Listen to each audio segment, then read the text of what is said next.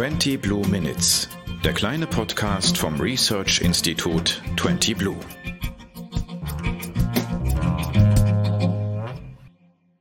Hallo und herzlich willkommen zum kleinen Podcast von 20 Blue. Mein Name ist Anja Mutschler und ich habe da mal eine Frage.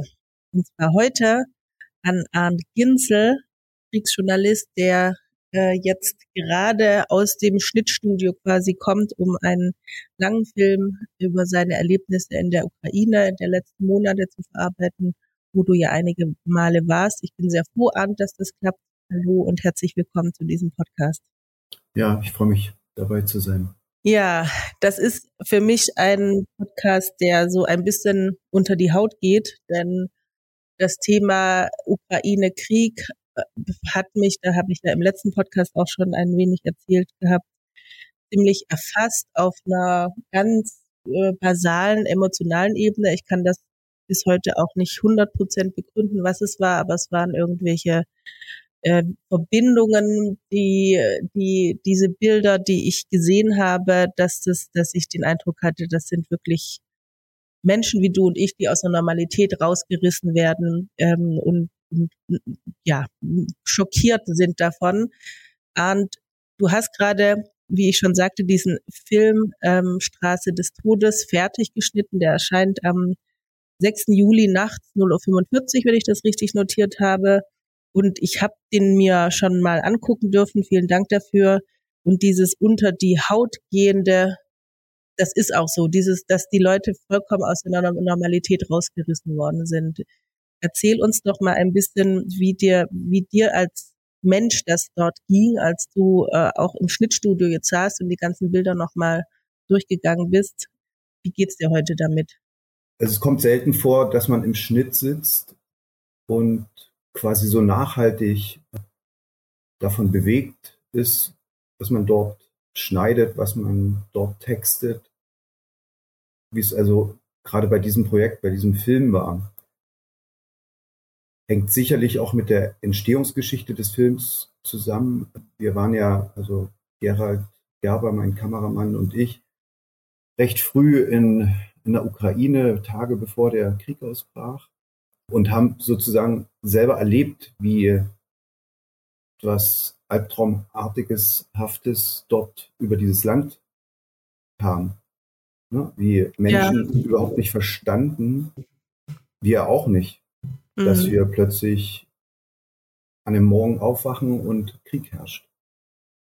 Und das spiegelt sich natürlich auch ein Stück weit in diesem Film wieder, den wir jetzt ähm, hier produziert haben, wo Menschen aus Kiew in Vororte geflohen sind, weil sie dachten, sie wären dort sicher vor den Angriffen der russischen ja, der, der russischen Luftschläge mhm. und sind dort quasi überrollt worden von der Armee, von, von russischen Streitkräften, die vom Norden aus Richtung Kiew zogen und haben versucht, aus diesen Orten rauszukommen und sind quasi, so haben wir das in den Bildern gesehen, die uns vorliegen, und das haben auch die Zeugen, die Opfer, die Überlebenden erzählt, eben beschossen worden von Panzern. Es sind Menschen gestorben, es sind Familien zerrissen worden, ähm, zerstört worden.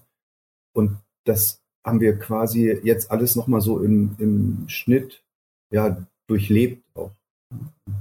Und das ich als Zuschauerin ehrlich gesagt auch. Also gut gemacht, aber das, man wünscht sich, man müsste solche Filme nicht drehen, denke ich. Jetzt spreche ich mit dir unter dem größeren Thema Arbeitsbedingungen im Journalismus auch. Also es ist eine für mich auch interessante äh, Kombination an Themen, die wir besprechen können heute. Journalismus ist, finde ich, in dem Begriff oder dem Berufsbild des Kriegsjournalisten wie in einem Brennglas fasst ja alle journalistischen Eigenschaften zusammen, die du brauchst. Also diese Unerschrockenheit, die du ganz sicher mitbringst. Du hast wahrscheinlich auch mehrere Situationen erlebt, wo du Spruch buchstäblich um dein Leben gefürchtet hast, wo wahrscheinlich auch Verwandte die sich immer wieder fragen, Arndt, was tust du? Und, und du das aber wirklich wahrscheinlich für dich vor vielen Jahren entschieden hast, dass diese Suche nach Wahrheit auch in diesen Bereich reinführen muss, in dem wir allermeisten nicht reingehen. Also das raus aus der Komfortzone Extended, das ist ja nochmal eine ganz extreme Variante im Krieg, wo es um Leben und Tod buchstäblich geht und auch diese Herausforderung, eine Objektivität auf, also den Blick zu haben und eine Empathie, das stelle ich mir sehr, sehr herausfordernd vor. Möchtest du uns mal erzählen, wie du in dieses Berufsbild reingekommen bist? War das früh da? Wusstest du mit zwölf, ich werde Kriegsjournalist? War das ein Zufall? Und wenn ja, würde mich interessieren, was es für ein auslösendes Ereignis war. Also, das muss ich dazu sagen, ich bin kein äh, Kriegs- und Krisenreporter oder Journalist.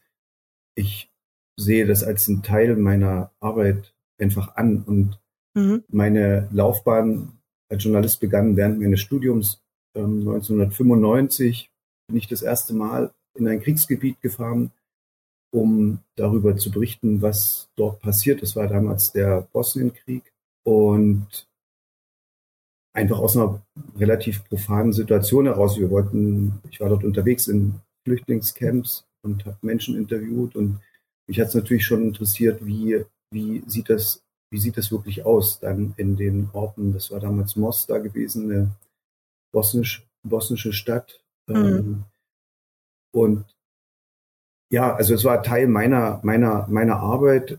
Ich versuche, die Regeln anzuwenden, die ich sonst auch meiner journalistischen Tätigkeit anwende. Das heißt, das Wichtigste sind halt Belege. Man muss immer wieder versuchen, sich von Gefühlen vielleicht auch frei zu schwimmen. Ich maße mir auch nicht an, über die gesamte Frontlinie jetzt wieder bezogen auf die Ukraine zu sagen, mhm. was überall passiert. Ich kann nur ähm, darüber berichten, was ich selber sehe und was ich selber belegen kann.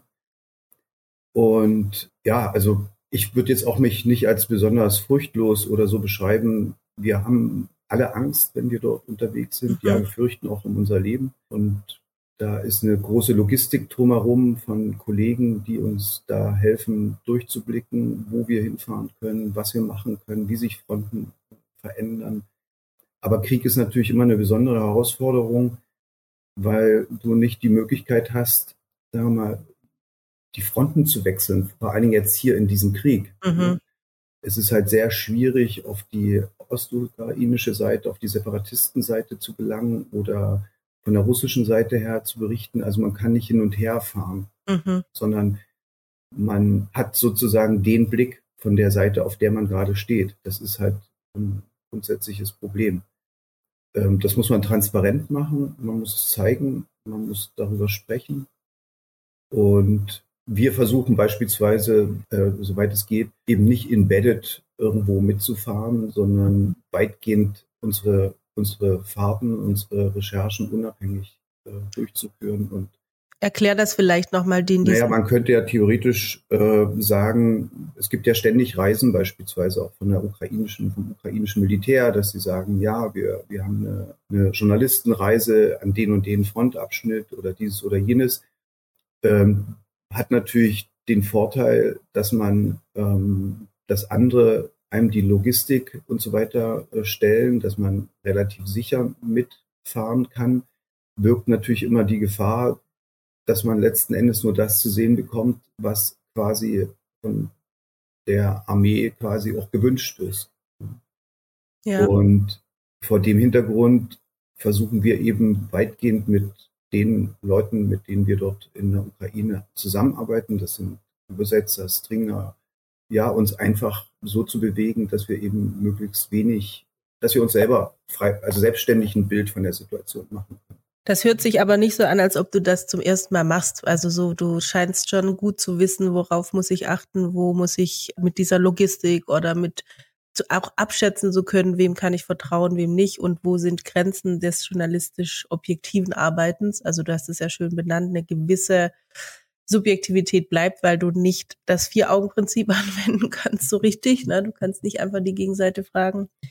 Ich fand das an dem Film tatsächlich sehr beeindruckend, wie detailreich ihr auch Belege beschaffen habt, um Routen nachzuvollziehen oder Personen zu identifizieren. Auch ähm, das hat dem Ganzen, fand ich, äh, gut getan, weil wir die, die Aufregung, die dieser Krieg insgesamt verursacht, weil er ja eine riesige Systemfrage und damit so eine globale Verunsicherung hervorruft und man an dieser Stelle ja selten genau hinguckt, sondern sich zu großen Urteilen hinreißen lässt. Das fand ich einen ganz guten Kontrapost, stelle ich mir aber auch extrem aufwendig vor. Also so eine russische Militärzeitschrift beispielsweise zu identifizieren, wo dann dieser eine Typ äh, abfotografiert ist. Solche Sachen zu organisieren, halte ich schon irgendwie für, für, eine, für eine Herausforderung. Du warst ja auch schon in Syrien, das hattest du mir erzählt, ne? Also um, du kennst den Donbass seit 2014. Also da,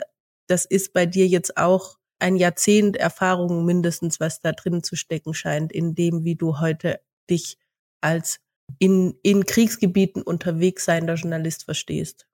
Also es war 2015, als wir in Donetsk und in Luhansk waren.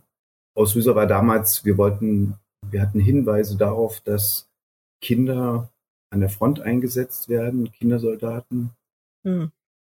Es gab da nur ein Video, was irgendwo ähm, auf einer Separatistenseite verbreitet wurde. Und es gab, glaube ich, mal irgendwo einen Halbsatz in einem OSZE-Bericht, die ähm, dort täglich Berichte beschrieben haben. Mhm. Also OSZE-Mission.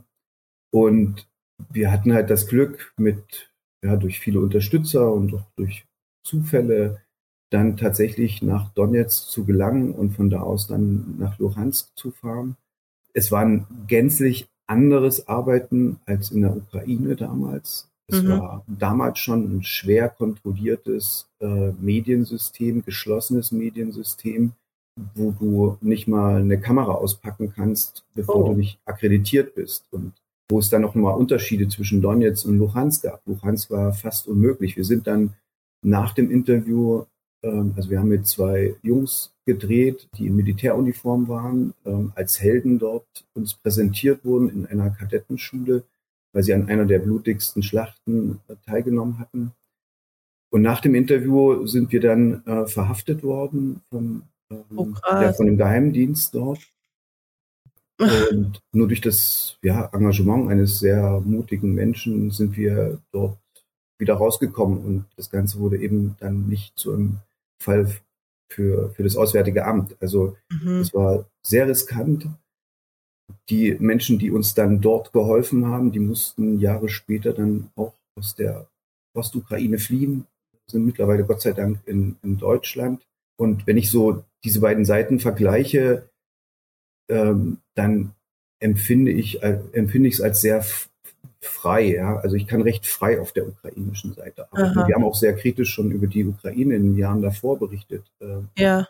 Und wenn ich das vergleiche, also es ist schwer, wirklich schwer zu vergleichen. Das eine ist halt wirklich ein sehr kontrolliertes Mediensystem, das andere ist relativ offen, auch wenn es dort Einschränkungen gibt ähm, in, in, in, der täglichen Berichterstattung, ähm, die einfach aus dem Krieg heraus resultieren. Mhm, mhm. Und du, du bist freier Reporter. Ne? Du hast ein Journalistenbüro, du bietest dann Geschichten an. Vereinbarst du das vorher? Also sagst du, hier, ich habe eine Geschichte und ihr zahlt mir die Reise oder gehst du auf Reisen und sagst hinterher, ich habe die Geschichte, wer kauft sie? Das ist einfach mal eine ganz praktische Frage, die mich schon lange interessiert. Naja, wir haben, wir haben Redaktionen, mit denen wir sehr eng zusammenarbeiten, schon seit ganz, ganz vielen Jahren. Das eine ist ähm, die Redaktion Exakt beim MDR mhm. und ARD Fakt, was ja auch von, vom MDR produziert mhm. wird. Und das andere ist Frontal, also ZDF Frontal als zweiter Partner, ZDF Zoom.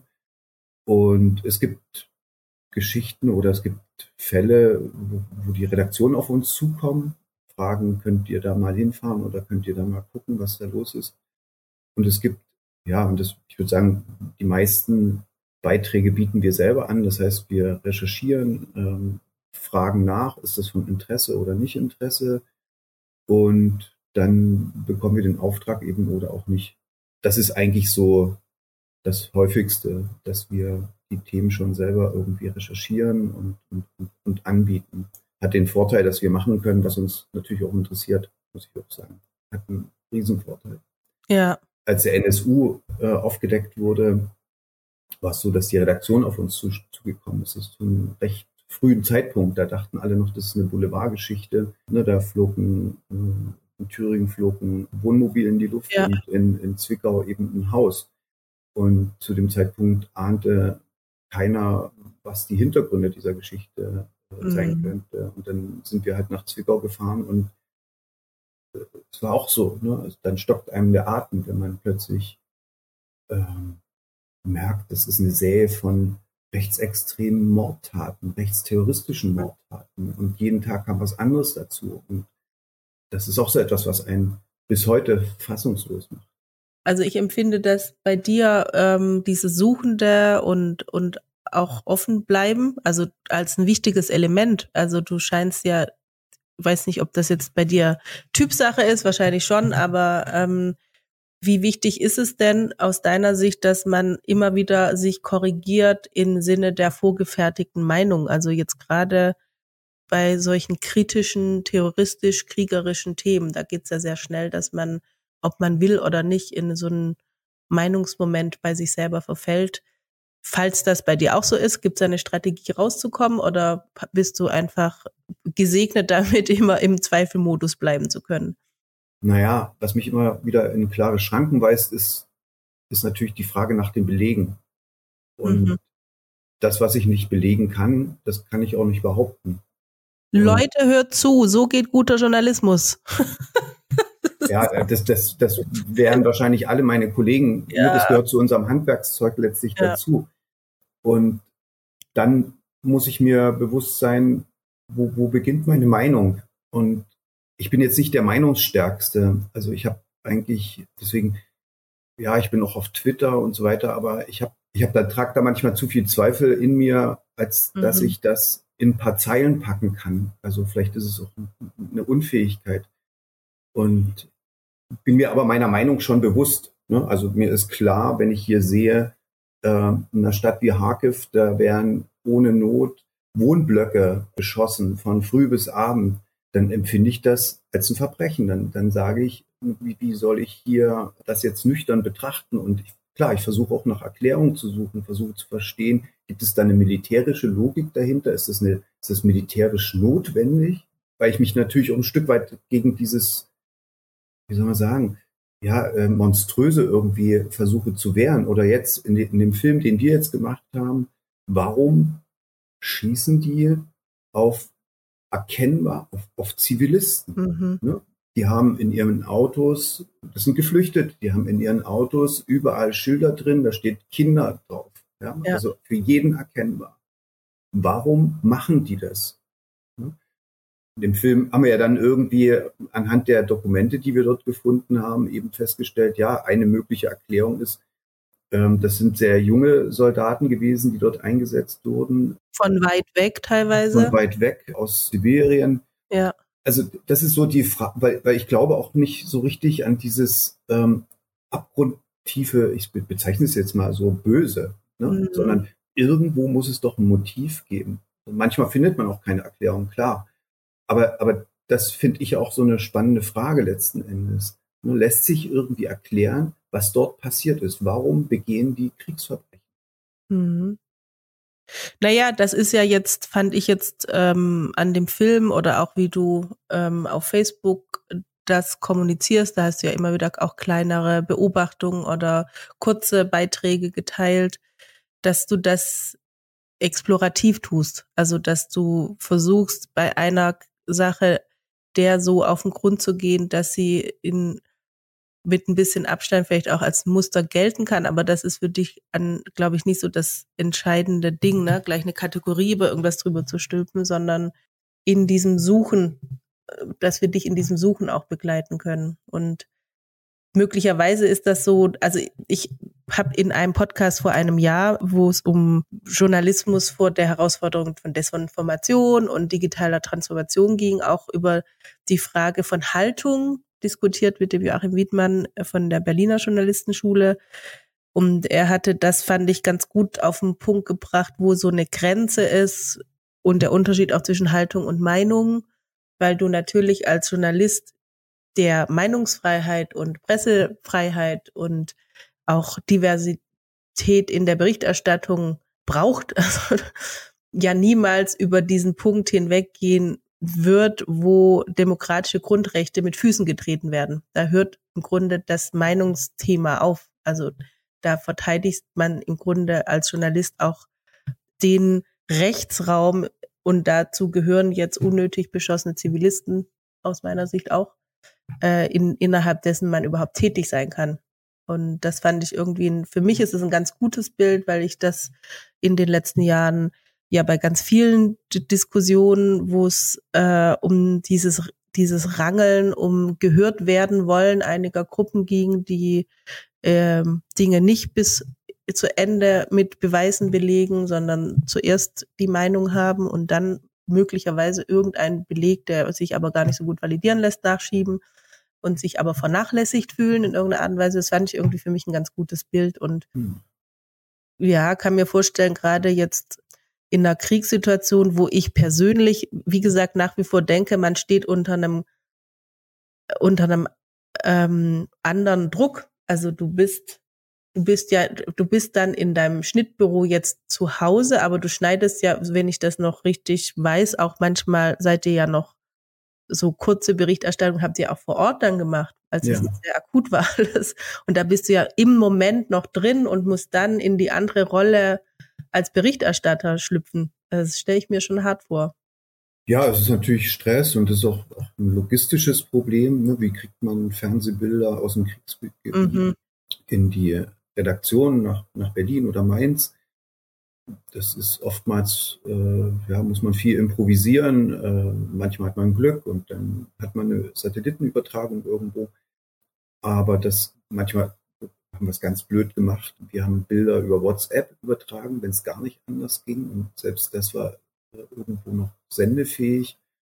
Ja, und wenn es sozusagen direkt meine, meine Arbeit als, als Berichterstatter betrifft, ich habe es ja schon gesagt, also ich versuche nicht irgendwas zu erzählen, was ich, also, oder andersrum ausgedrückt, ich sage das, was ich gesehen habe oder ja. das, was ich belegen kann. Und mhm. Wenn ich auf eine Frage keine Antwort geben kann, dann sage ich das auch. Und diese Transparenz haben unsere, hat unser Publikum einfach auch verdient.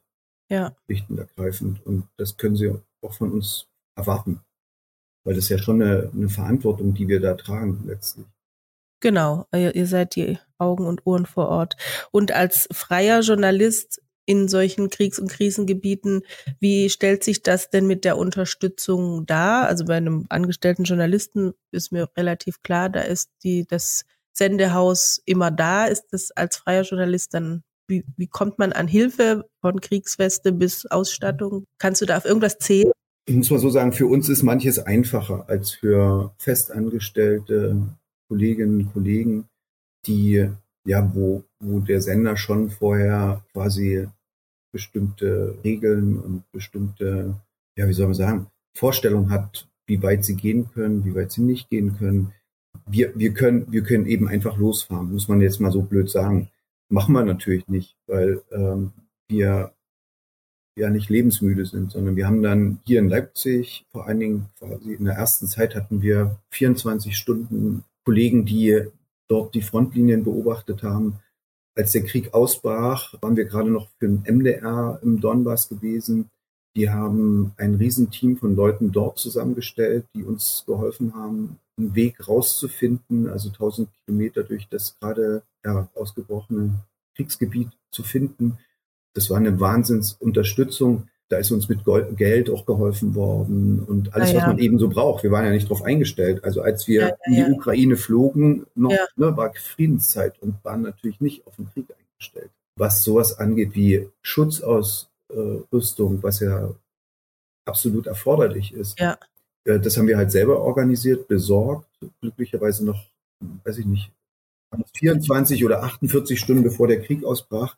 Mittlerweile muss dort kein Journalist mehr ohne ähm, Schutzausrüstung rumfahren. Reporter ohne Grenzen hat in Lviv-Lemberg ähm, ein, ein, eine Möglichkeit für Journalisten geschaffen, sich dort Westen und Helme auszuleihen, äh, Medipacks auszuleihen. Also klar, als Freier muss man schon ziemlich viel organisieren, aber Schutzausrüstung ist meines Erachtens da weil wir ja. selber zeitweise doch drauf auf diese Logistik zurückgegriffen haben. ja, ansonsten, ich kann jetzt nichts Negatives sagen. Mich äh, oder uns haben die, die Redaktion unterstützt. Wir haben wirklich keine Zeit äh, dort erlebt, die wir irgendwie äh, uns im Stich gelassen gefühlt hätten. Und wann fahrt ihr das nächste Mal? Weißt du das schon? Naja, das, da sind wir jetzt gerade so ein bisschen am Plan. Ich wollte jetzt natürlich erstmal den Film abschließen und ich, ich denke aber, das wird in den nächsten zehn Tagen, elf Tagen, wenn wir nochmal fahren müssen. Wir, wir, warten, wir sind jetzt gerade wieder in Verhandlungen mit den Redaktionen, mhm. ähm, müssen wir sehen. Das ist noch nicht schließend entschieden, aber klar, wir wollen unbedingt wieder dorthin, weil ähm, das ist ja so epochal, was dort passiert und so wichtig für, für, ja, für uns in, in Europa, in Deutschland, dass man es jetzt nicht einfach schleifen lassen kann und, und äh, wir gucken jetzt mal weg oder gehen, der, gehen zur Tages, äh, gehen einfach zur Tagesordnung über. Das, das geht im Augenblick nicht, sondern es ist meines Erachtens absolut wichtig, dass man weiterhin von dort berichtet. Auf alle Fälle. Ich bin schon aufgeregt, weil ich Mitte Juli nach Vilnius fliege, beruflich.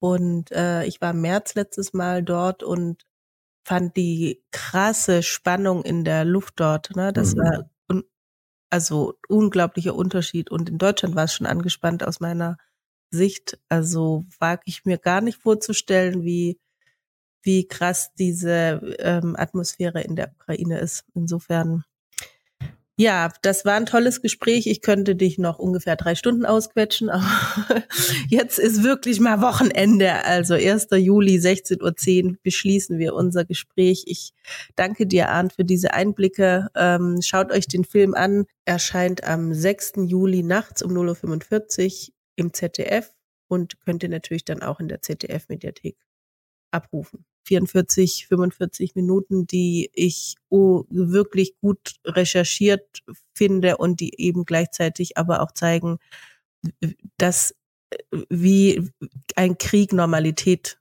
zerstört und, und wie absurd manche Dinge sind, möglicherweise für beide Seiten. Das werden wir wahrscheinlich nie ganz rausfinden. Dann, äh, ja, ich grüße dich jetzt äh, mhm. äh, von meinem Homeoffice zu deinem Homeoffice ja. und bis bald. Ja, ich habe mich auch gefreut, da gewesen zu sein und alles Gute. Den kleinen Podcast 20 Blue Minutes findet ihr überall dort, wo es gute Podcasts gibt. Und natürlich bei uns auf 20.blue. Bis bald.